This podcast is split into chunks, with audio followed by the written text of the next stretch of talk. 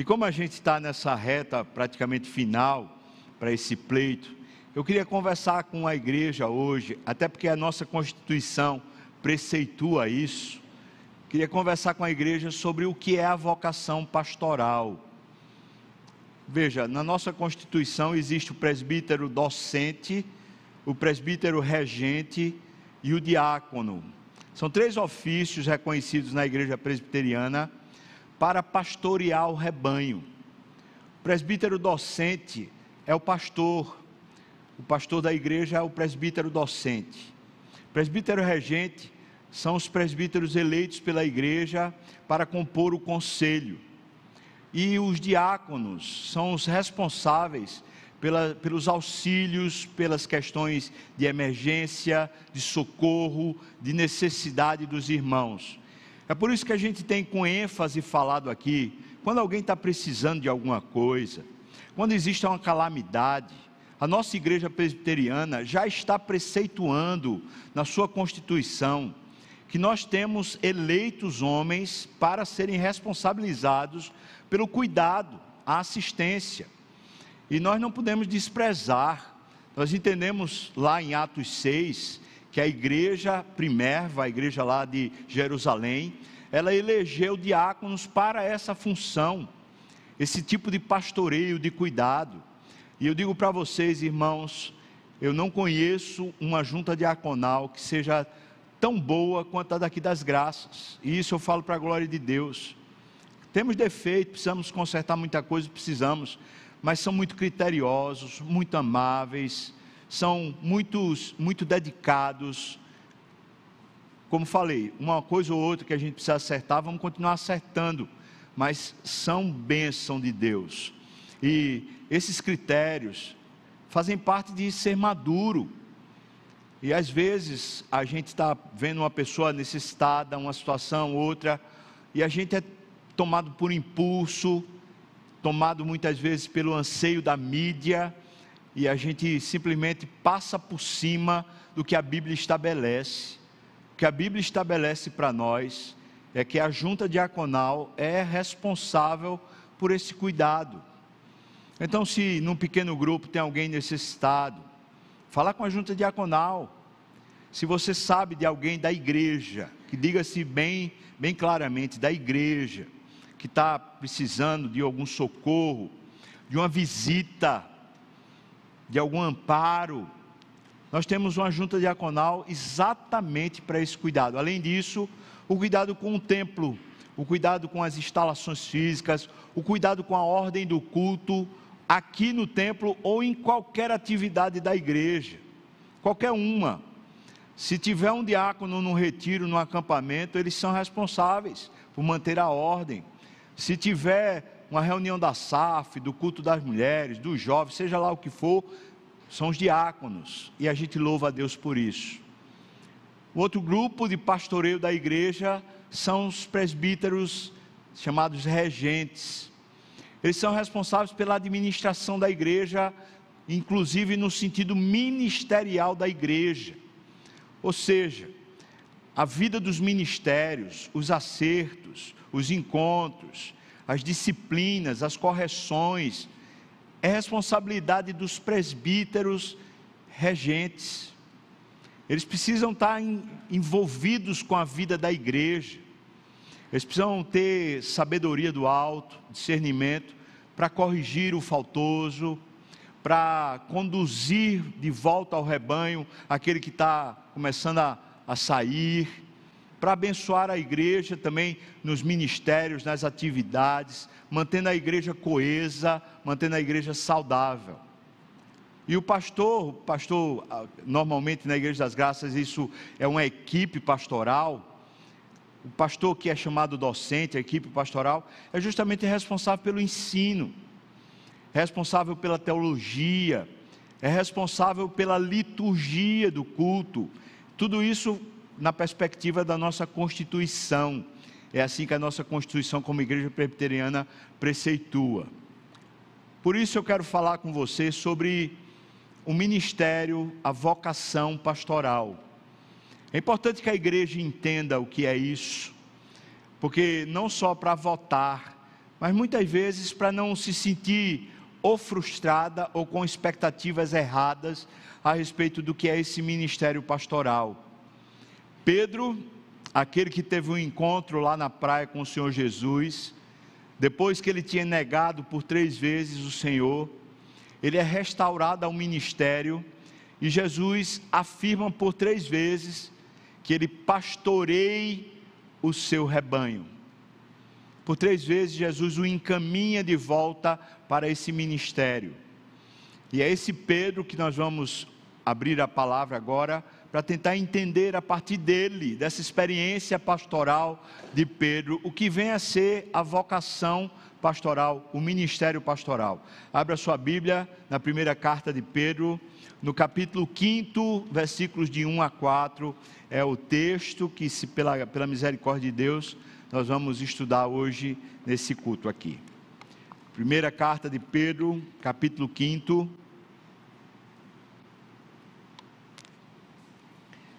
os quatro primeiros versículos, palavra do Senhor.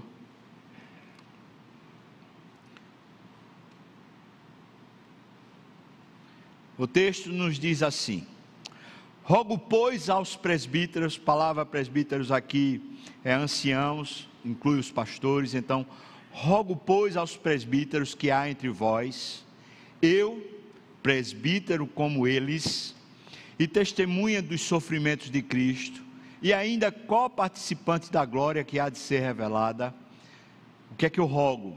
Pastoreai o rebanho de Deus que há entre vós, não por constrangimento, mas espontaneamente, como Deus quer, não por sorte da ganância, mas de boa vontade, nem como dominadores dos, dominadores dos que vos foram confiados, antes tornando-vos modelos do rebanho.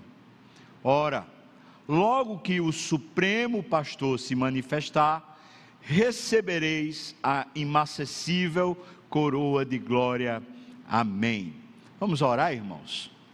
Senhor, abra o nosso entendimento, que o Senhor me abençoe para que flua na minha boca e na minha mente aquilo que o texto da tua palavra está falando para nós.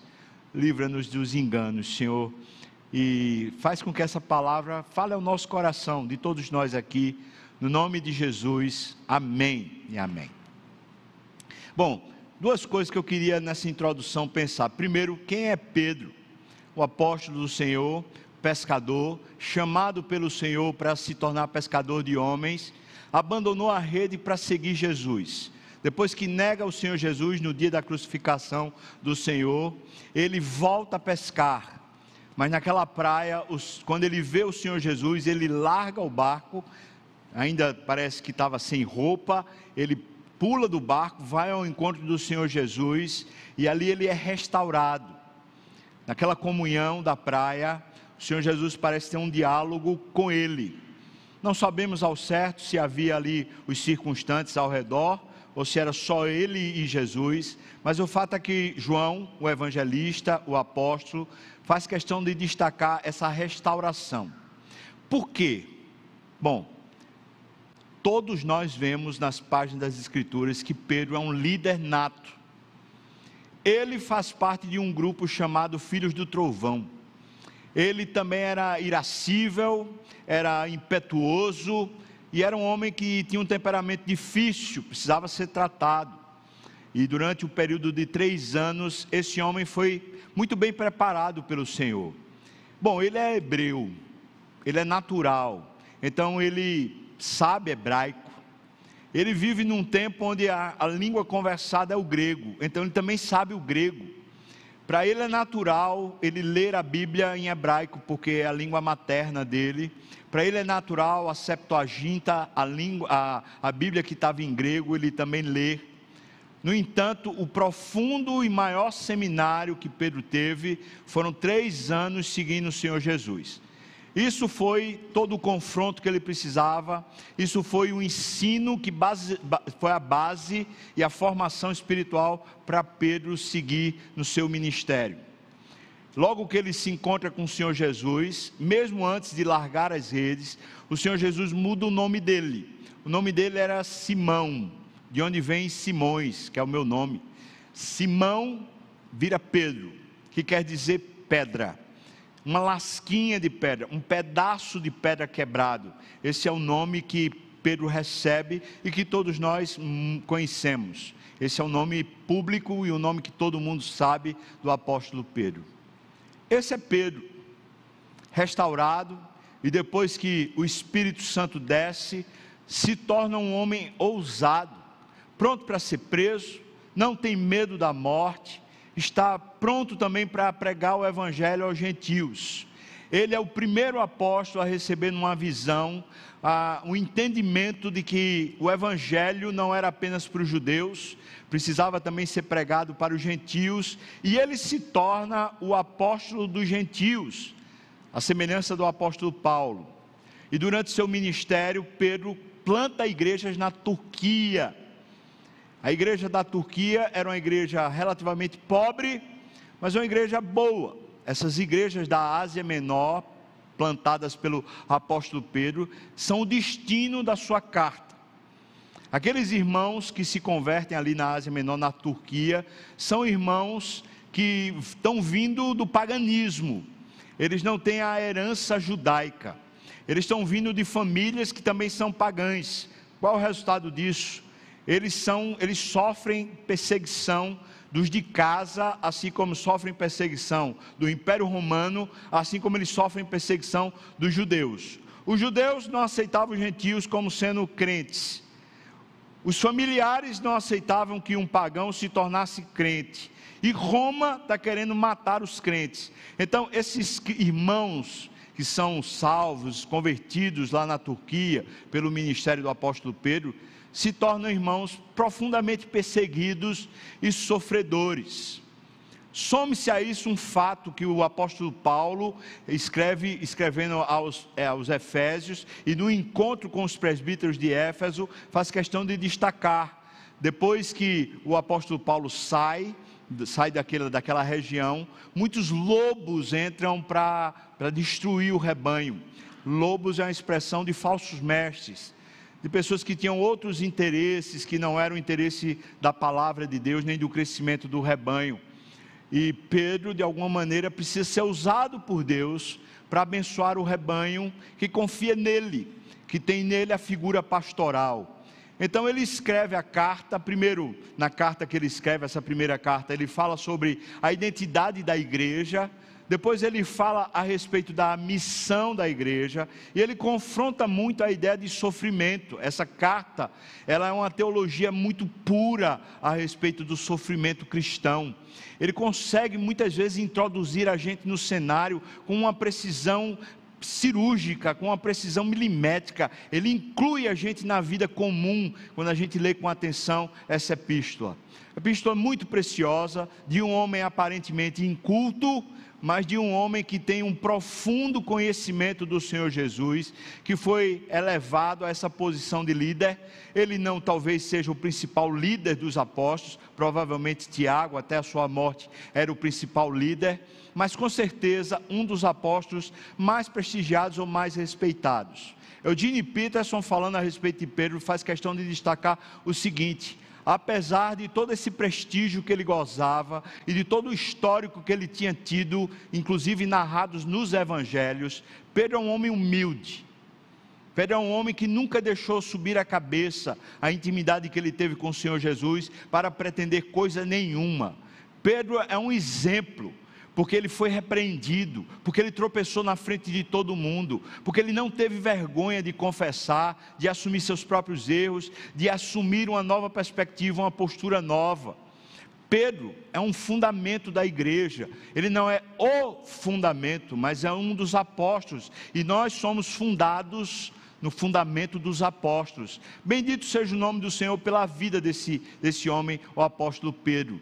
No final da sua carta, especialmente o capítulo 5, poderíamos dizer que já no final do capítulo 4 ele está antecipando isso, mas quando chegamos no capítulo 5, ele está querendo cuidar do rebanho, ele está querendo proteger o rebanho. Se Deus permitir, semana que vem eu, eu quero falar com a igreja a respeito desse cuidado que precisa ter com o rebanho do Senhor Jesus. Mas quando ele escreveu esses quatro versículos, ele falou diretamente para uma vocação pastoral. É disso que nós vamos tratar agora. Vamos lá para o texto de novo. Eu vou querer que você se detenha junto comigo no processo desse texto, a fim de sermos abençoados. Logo no primeiro versículo, ele usa a expressão rogo. E ele diz que roga aos presbíteros que há no meio da igreja, no meio daquele povo lá. Então ele diz: essa palavra rogo é uma palavra que significa paracaléu, que significa chamar para o meu lado. E veja que ele se posiciona do lado dos presbíteros, junto com eles. Ele poderia pretender ser melhor do que os presbíteros, e de fato ele era apóstolo, de fato ele era coluna da igreja, de fato ele era alguém líder no sentido geral, mas não, ele chama todos os presbíteros a estarem com ele. Quando ele fala rogo, ele está dizendo: vocês precisam estar comigo. Então, fala sobre uma essência do ministério pastoral. O ministério pastoral precisa ter unidade. Um conselho, uma junta diaconal, precisa ter unidade. Não pode ter fissuras, não pode ter protagonismos não pode ter gente puxando para um lado e outro puxando para o outro. Quando uma coisa dessa acontece, a igreja se quebra. Isso é um problema fundamental, essencial, faz parte do fundamento da igreja. Então Pedro está chamando os presbíteros a terem um ministério junto com ele. Esse é o primeiro aspecto que eu quero chamar. O termo da unidade pastoral é estar junto. Não é só um junto na teologia, é junto com. É isso que Pedro está falando. E como ele é o principal líder, ele está chamando a responsabilidade para si e chamando todos os demais para junto. Isso é a essência da unidade da liderança da igreja.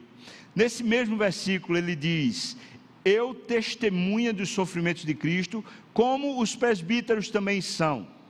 É fato que alguns presbíteros que ele está destinando a carta não viram o Senhor Jesus sofrendo mas o argumento de Pedro é o seguinte: os irmãos que sofrem aqui na terra por causa da piedade ou por causa da vida consagrada ao Senhor, esses sofrimentos são sofrimentos de Cristo. Essa é a teologia de Pedro. Isso quer dizer que eu e você, mesmo que nunca tenhamos visto materialmente, fisicamente o Senhor Jesus, se sofremos por causa da nossa vida consagrada a Ele, esse é o sofrimento de Cristo. E ele usa então essa palavra testemunha. Testemunha é Marte, é a pessoa que vê, que participa e que está pronta a morrer. Eu acho muito interessante Pedro usar isso, sabe por quê? Porque no dia que o Senhor Jesus estava sofrendo para morrer, ele negou. Mas agora ele está chamando os presbíteros a terem essa postura. O preço do pastorado é o preço de se tornar Marte de ser martirizado. Se alguém precisa sofrer a pena, se alguém precisa sofrer pelo rebanho, tem que ser o pastor, não o rebanho. Agora eu quero que você entenda isso, porque isso é muito, muito preciso, isso é muito fundamental. Aquilo que na terra é mais precioso, irmão, olha por favor, preste atenção nisso, porque isso é lindo. A coisa mais preciosa que existe na terra é o rebanho do Senhor. Isso é caríssimo. Cada uma das ovelhas do Senhor Jesus recebeu pelo menos uma gota de sangue do Senhor Jesus lá na cruz. Esse rebanho foi comprado por um preço inimaginável, inexpugnável. Não há como mensurar o preço que foi pago pelo rebanho. Quando o Senhor Jesus chama alguém para pastorear o rebanho, está chamando para cuidar daquilo que é o mais precioso de todos, aquilo que para Deus é o mais caro, mais valioso. É necessário que, se alguém vai ser presbítero, se alguém vai ser diácono, se alguém vai ser pastor, esteja pronto a dar a vida, a sofrer, sofrer a afronta, a sofrer o prejuízo, a sofrer o problema, sem prejudicar o rebanho. Pastor precisa muitas vezes sofrer calado. Pastor precisa muitas vezes resolver os problemas da alma sem estar com conversinha fiada para lá e para cá, para que o rebanho não sofra. Ele é o Marte. Ele é que é chamado para ser Marte. E Pedro está chamando isso. Ele está dizendo testemunha dos sofrimentos de Cristo. Está vendo os sofrimentos de Cristo acontecer. Palavra testemunha aqui é Marte. Segunda coisa que eu quero destacar ainda no versículo 1 ele diz: E ainda co-participantes da glória que há de ser revelada. Se tem um preço, também tem um bônus. E o bônus é uma glória que há de ser entregue para nós, para nós pastores. Mas que fique claro, essa glória não está aqui agora, pelo menos não está vista aqui agora, ela ainda será revelada. Isso me relembra quando antigamente a gente tirava uma fotografia, aquelas máquinas que a gente botava o filme, tirava foto, depois ia revelar, suspense, meu Deus, será que ficou bom? Será que a foto ficou boa? Porque hoje não, né? Mas antigamente era assim. Existia o filme, você tinha tirado a foto, mas só quando revelava é que você via. O que ele está dizendo é que existe um bônus, que vai ser entregue a cada um dos pastores. A cada um. Mas não está visível aqui. Eu já tenho falado isso várias vezes para pessoas que dizem eu quero ser pastor, ou para alguém que pretende ser presbítero. Preste atenção, porque você vai trabalhar mais para ganhar menos. Você não terá recompensa entre os homens. Você não será o alvo da glória, porque se você for, você perdeu o ministério. Você não é para ser aplaudido, não é para ser honrado. Você é para ser servo.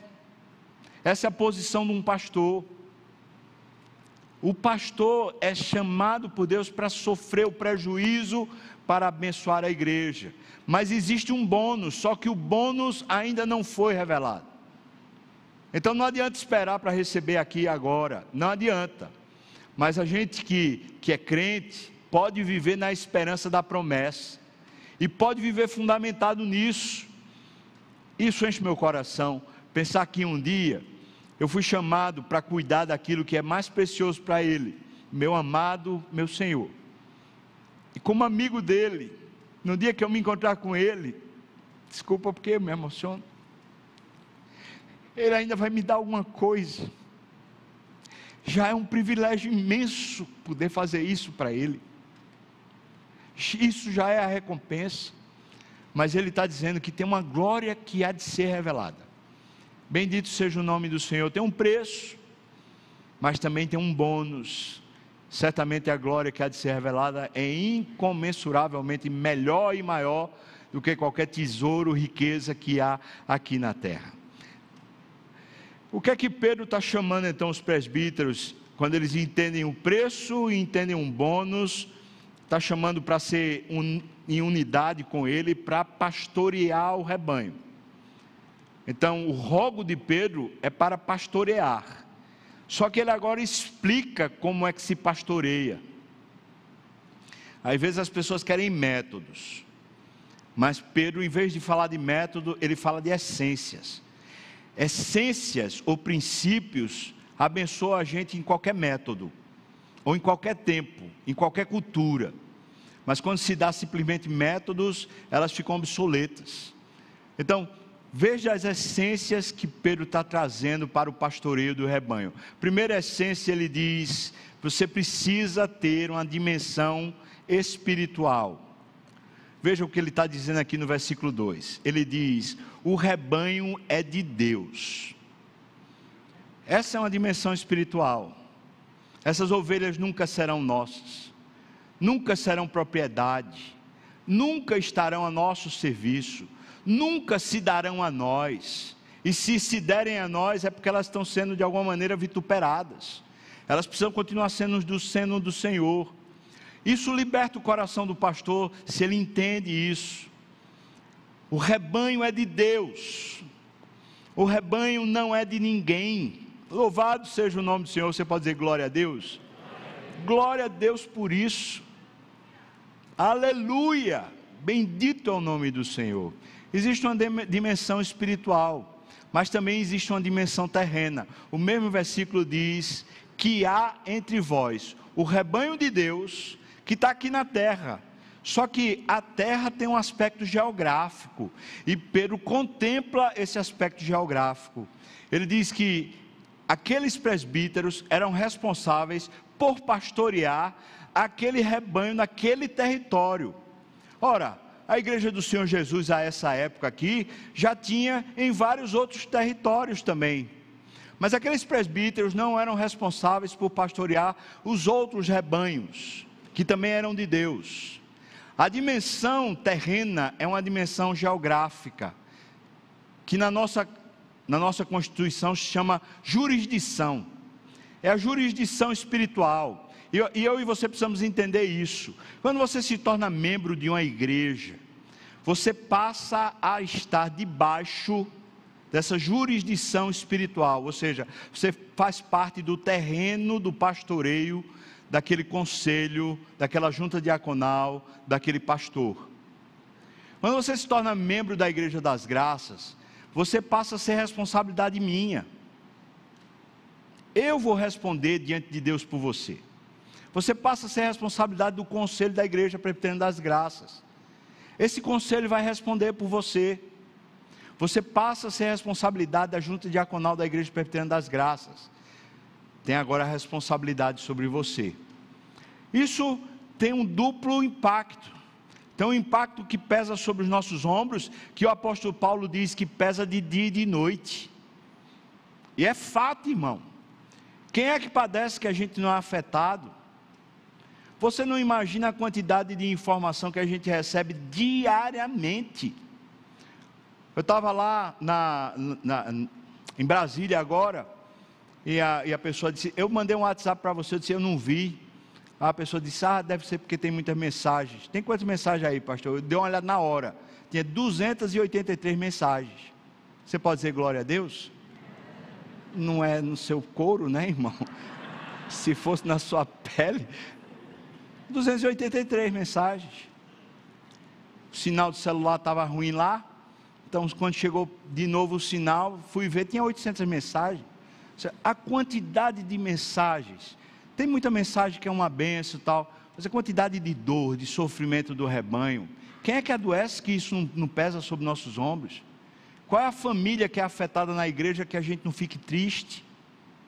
Qual é a ovelha que se desvia do caminho e a gente não se sente como pó, lixo? Isso é a jurisdição terrena. Quando Deus chama você para participar de uma determinada igreja, você e eu precisamos entender: existe uma responsabilidade dos líderes sobre você. Por outro lado, existe uma responsabilidade sua para com os líderes. Eles não são seus donos, mas eles são os responsáveis. Essa é a jurisdição terrena, essa é a dimensão terrena. Existe uma dimensão espiritual. O rebanho é do Senhor, ninguém se apodera dele. Existe uma dimensão terrena. Nós não somos responsáveis pela igreja presbiteriana não sei da quantas, pela igreja batista não sei de onde, pelo, pela igreja não sei o que lá, mas nós somos responsáveis pelo rebanho da igreja presbiteriana das graças. Enquanto a igreja presbiteriana de Serra Branca não estiver formada, enquanto for nossa congregação, é nossa responsabilidade. Enquanto a igreja presbiteriana de Triunfo não estiver formada, é nossa responsabilidade. Quando estiver formada, deixa de ser nossa responsabilidade. Esse é o aspecto terreno. Isso é tão bom. Se a gente entende isso, a gente consegue discernir as coisas. Esse é o aspecto organizacional da igreja. Pastorear é o rebanho que há entre vós. Vocês não precisam se aperrear com quem não está no meio, mas quem estiver no meio é, é por conta de vocês. Louvado seja o nome do Senhor por isso. Me alegro. Então, a primeira coisa que eu queria falar com você a dimensão da vocação pastoral. Ela é espiritual, porque as ovelhas são do Senhor, mas ela também é terrena, porque existe uma geografia, um, um aspecto onde o, o, os pastores são responsáveis. No próximo versículo, ele diz para a gente pastorear, não por constrangimento. Esse rebanho que é entre vós, deve ser pastoreado não por constrangimento, a palavra aqui, literalmente no grego, é obrigatoriedade, ou seja, por obrigação. Ninguém precisa estar na liderança da igreja por obrigação, nem deve. É isso que Pedro está dizendo. Mas espontaneamente. A palavra aqui no original significa de acordo consigo mesmo. Em outras palavras, o que Pedro está dizendo é: se você vai ser pastor do rebanho, você precisa organizar seu coração. Não dá para pastorear o rebanho sem um coração organizado. Por quê? Porque muitas vezes, irmãos, é penoso. Vai tirar o tempo da família. Você vai faltar um, um evento, vai faltar um compromisso, não sei o quê. Você diz, mas rapaz, eu tenho que ir. Eu tenho que ir. Ah, não, não quero ir, não. Aí vai por obrigação? Vai porque é emprego? Não. Tem que organizar o coração. Você tem que estar bem consigo mesmo, tem que resolver isso. Não se trata das obrigações da igreja, não se trata das obrigações do rebanho, se trata da vocação. Quando a gente está fazendo o curso de preparação dos oficiais, eu falo para eles: olha, vocês vão ter que tirar tempo da família de vocês. Vocês vão aceitar isso mesmo? E eu peço uma carta das, das, Eu não, o conselho pede uma carta das esposas. Todas as esposas concordaram e também elas se submeteram ao processo, falando assim: olha, nós estamos juntos, nós concordamos com isso. Porque é isso, precisa ajeitar o coração. Segundo, ele diz: nem por sorte da ganância essa palavra aqui, avidez por lucro, por benefício pessoal. Não precisa ser só lucro financeiro, não. Pode ser o status no rebanho, o reconhecimento, a glória, aplauso. Não pode ser essa motivação do pastor. Mas ele diz, mais de boa vontade. A palavra aqui no original é prontamente, ou seja, tem que estar de prontidão. Tem que estar de prontidão. Aqui é, você não pode ter uma motivação errada. Você não só vai para quando você é aplaudido, reconhecido ou vai ganhar dinheiro. Você está de prontidão para servir, seja a hora que for, seja quem for. Se é o rebanho do Senhor, está debaixo da sua jurisdição, se é acionado, tem que servir. Irmão, eu estou falando isso, mas eu estou pensando aqui, meu Deus, se esse povo entender bem, eu estou lascado. Não estou não, por quê? Porque isso é um serviço para o Senhor. Isso é dele e é para ele e é por causa dele. Então tem tudo a ver com ele. Ele é quem capacita. Que coisa maravilhosa. Outro aspecto que ele usa aqui no versículo 2 é nem como dominadores. Literalmente a palavra é colocar sob o seu domínio, sujeitar o outro, subjugar o outro não pode ser autoritário, pessoa que manda, mas não cumpre, não faz. Na igreja, é fácil acontecer isso. Às vezes a pessoa numa posição de liderança, ela quer que os outros façam por ela, quer mandar. Ele diz: Não, não como dominadores dos que vos foram confiados, antes tornando-vos modelo. A palavra modelo aqui é, é o modelo de acordo com o qual deve alguma coisa ser feita. Em outras palavras, se você vai ser pastor do rebanho do Senhor, quando você for entregar uma tarefa para alguém, você é o modelo, você é quem faz junto. Você está trabalhando junto. Você participa da coisa. Você não é uma pessoa que está alheia, não. Por isso que eu falo, conselho, junta diaconal, precisa estar inserido nos ministérios e no rebanho, justamente para ser o modelo. Não é um modelo daquela vida assim do tipo vitrine, é um modelo de serviço. Põe a mão na massa. está junto, faz a coisa acontecer. Esse é o exemplo. Três palavras, então, que Pedro está colocando para o pastoreio, o modelo, o como o exercício da vocação deve ser feita. Primeiro, com o coração, o coração precisa estar resolvido. Segundo, com prontidão. Você tem que estar pronto, o desafio que for, não é só o que gosta, não. Terceiro, precisa fazer as coisas como exemplo. Não precisa, não, não é mandando, é sendo exemplo. Vai lá e serve, faz primeiro ajuda, contribui, dorme no mesmo lugar, faz do mesmo jeito, come a mesma comida, participa da fila junto com todo mundo. Ou seja, é parte. Louvado seja Deus. Todo mundo entendeu? Então, essa figura pastoral para Pedro não é aquele tipo de figura de ostentação, ou aquele santo canonizado que fica assim fora. É alguém que está no meio, faz parte faz parte do labor, faz parte da vida, faz parte das coisas todas. Versículo 4, ele diz assim: Ora, logo que o Supremo Pastor se manifestar. Ele já tinha dito que havia uma glória que seria ainda revelada. Agora ele vai falar que essa glória só é revelada quando o verdadeiro pastor se manifestar. Isso quer dizer que a gente ser pastor na igreja é a gente ser um, um espelho, apenas a visibilidade do pastoreio dele mesmo. Nós somos chamados para abençoar o rebanho a partir dele, não a partir de nós. É simplesmente sendo, sendo um seguidor dele. Por isso que ele disse para Pedro: Tu me amas, então me segue. O intervalo entre tu me amas e me segue é pastoreio o rebanho. Para pastorear o rebanho, a relação é com Deus. A relação não é com serviço, não. Isso é muito importante, isso é definidor da nossa mente e do nosso coração. A pessoa diz assim: Ah, mas meu ministério não é esse. E qual é o seu ministério? Eu comecei meu ministério sendo pastor de juventude. De repente, por uma necessidade, eu me torno pastor, pastor da igreja toda. É, se precisa fazer uma coisa, precisa cantar, tem que aprender a cantar. Até hoje ainda não aprendi a tocar, misericórdia de mim, Senhor. Mas você tem que estar pronto para tudo. Tem, tem, que limpar uma descarga, vai limpar a descarga. Tem que ajeitar um negócio, vai ajeitar. Ou seja, o que é o pastor? É isso, esse negócio. Por quê? Porque ele é um exemplo do próprio Senhor Jesus que serviu e serviu e serviu e disse para os seus apóstolos: Eu não vim para ser servido, mas vim para servir e dar a minha vida em resgate de muitos.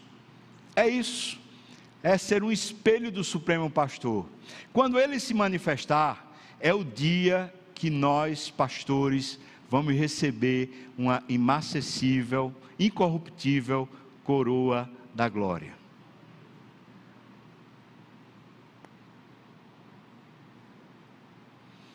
É esse encontro que faz tudo valer a pena.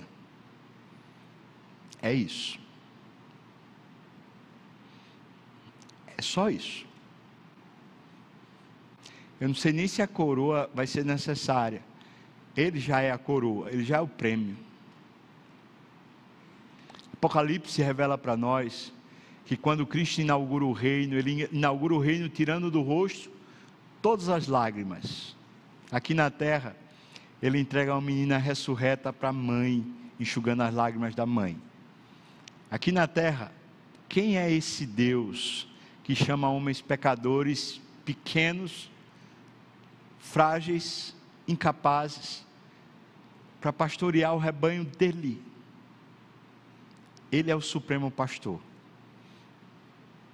que nos entregou essa tarefa, está conosco e um dia vai voltar. Quando ele voltar, nós vamos prestar conta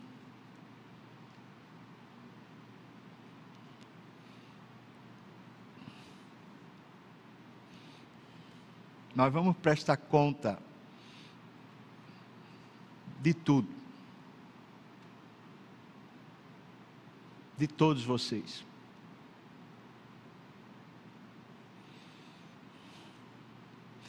Vamos devolver para Ele o que é dele. E vamos entregar para Ele todo o serviço que fizemos. Quando ele se manifestar, é o dia que a gente vai receber o prêmio. Primeiro ele, o prêmio da soberana vocação, depois algum tipo de glória. Uma glória que não se corrompe. Esse é o privilégio de ser pastor. O privilégio não é estar no púlpito, o privilégio não é a gente poder amparar alguém, socorrer alguém, aconselhar alguém. O privilégio é o verdadeiro pastor ser nosso amigo. E um dia a gente poder dar para ele tudo que ele conquistou. Quero concluir dizendo duas coisas para a igreja. Primeiro, Paulo escrevendo aos Hebreus disse: honre aos homens que são verdadeiros líderes e guias espirituais. Nunca deixe de honrar. Se for de verdade líder, honrar, você já entendeu pelo apóstolo Pedro, não é colocar no patamar, mas é você entender que se a pessoa é fiel ao Senhor, mesmo quando você não compreende, você honra. Mesmo quando você aparentemente discorda, você honra. Segunda coisa que eu queria dizer para a igreja. Essa é uma conclusão que há muitos anos atrás eu tirei depois de passar por um perrengue no ministério pastoral, onde eu estava tão acabado que eu pedi a Deus a morte. Aquele momento ali eu estava passando por muita difamação e calúnia, por uma prova muito grande no meu coração e eu não tinha ninguém para conversar, porque se eu falasse com, com ovelhas, ou se eu falasse com presbíteros, eu dividia a igreja, eu casava mal o rebanho. Enquanto eu passava pela luta sozinho, eu orava e pedia a Deus misericórdia de mim. E cheguei a uma conclusão durante aquele período que tem me abençoado demais para o resto da minha vida. Ministério pastoral, não é para homens. Pessoas como eu e você, não temos essa capacidade em nós. Ministério pastoral é o ministério do Espírito. E precisa ser vivido pelo Espírito de Deus em nós. Nessa segunda coisa que eu estou lhe falando, eu estou querendo pedir a você oração. Não se esqueça de orar. No, nossas qualidades, nosso aprendizado, o seminário, mestrado, doutorado, cursos que fizemos, não servem para o ministério pastoral. Só uma coisa habilita alguém a ter o ministério pastoral de verdade: o poder do Espírito não é para carne, não é para a humanidade, não é para homens, é para o Espírito de Deus que habita em nós. Nós precisamos caminhar com Deus, nós precisamos conhecer a Deus, na intimidade, pessoalmente. Nós precisamos ter uma vida de oração, precisamos ter uma vida de renúncia, uma vida de prontidão. Por isso, estou pedindo ao rebanho: ora pelos pastores por mim, pelos presbíteros, pelos diáconos, ora por esses que se candidataram também para Deus fazer a vontade dEle, ora por tantos outros que têm a vocação, homens de Deus, talvez não estejam exercendo agora, mas têm a vocação e são uma bênção também, ora. Estendendo um pouquinho mais isso, peço a você, ore pelos seus líderes espirituais, grupo pequeno, ora por eles, os líderes de grupo pequeno, pelos líderes de ministério, ora por esses homens e mulheres, precisam do Espírito para fazer esse papel, que é o papel do Supremo Pastor. Peço essas duas coisas a você, sobretudo eu peço, ora por nós, para que o Senhor tenha misericórdia de nós, sejamos encontrados fiéis. Amém, irmão? Posso contar com você?